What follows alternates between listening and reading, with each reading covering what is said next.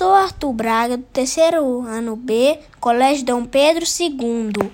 Um do, o livro que estou apresentando aqui é O Umbigo Indiscreto, é da, edi, da editora moderna a Eva Funari.